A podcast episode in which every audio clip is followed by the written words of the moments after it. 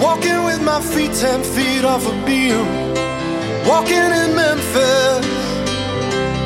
But do I really feel the way I feel? Für Mark Cohn erfüllte sich mit Walking in Memphis doch noch der Traum von einer erfolgreichen Solokarriere. Denn der US-Sänger und Pianist war schon 31, als er im Sommer 1991 seinen bis heute größten Hit landete.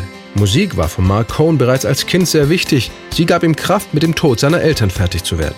Seine Mutter starb, als er gerade mal zwei war, sein Vater zehn Jahre später. Während seiner Studienzeit sammelt Mark Cohn dann erste Erfahrungen als Singer-Songwriter und gehört 1988 zur Tourband von Tracy Chapman. Ein Jahr später bekommt er seinen ersten Plattenvertrag und fährt in die Südstaaten-Metropole Memphis. Es sollte eine musikalische Pilgerreise werden in die Stadt von Elvis Presley, W.C. Handy oder B.B. King. It's really the birthplace of the blues. Das ist die Geburtsstätte des Blues und damit auch die des Rock'n'Roll. Gerade als Musiker spürt man an diesem Ort etwas von dieser besonderen Magie. Viele meiner Vorbilder haben hier angefangen, Musik zu machen. So many of my heroes basically started there. Saw the ghost of Elvis on Union Avenue. Followed him up right through. Walking in Memphis. Mark Cohn spaziert durch Memphis, wandelt auf den Spuren von Elvis, Well, that's all right, Mama. in den Sun Studios in der Union Avenue oder auf dessen Anwesen Graceland, wo er dem Geist des King of Rock'n'Roll bis in den berühmten Jungle Room folgt, wo Elvis angeblich seine Groupies traf.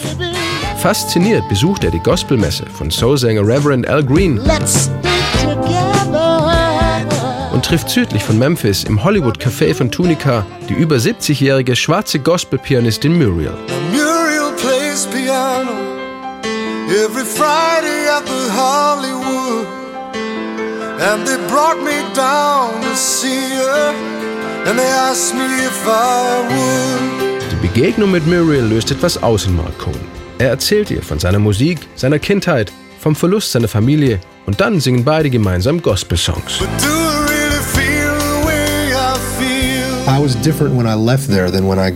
Als ich Memphis verließ, war ich ein anderer Mensch. Ich denke, die Songzeile Do I really feel the way I feel? Fühle ich wirklich, was ich gerade fühle?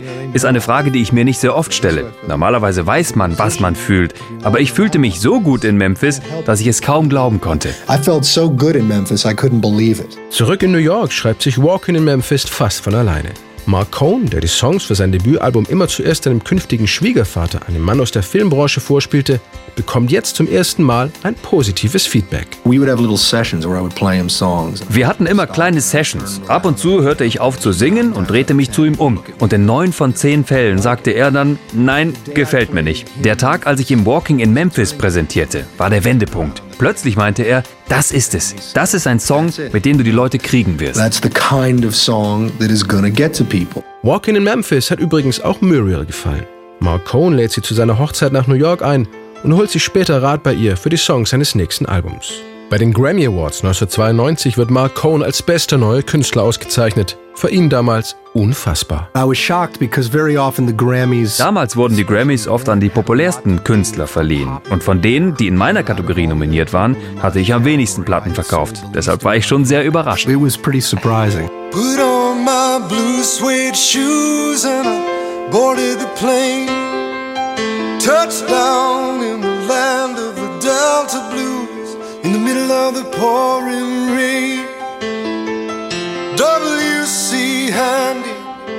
won't you look down over me? Yeah, I got a first class ticket, but I'm as blue as a boy can be. Then I'm walking in Memphis, just walking with my feet ten feet off a beam. Walking in Memphis,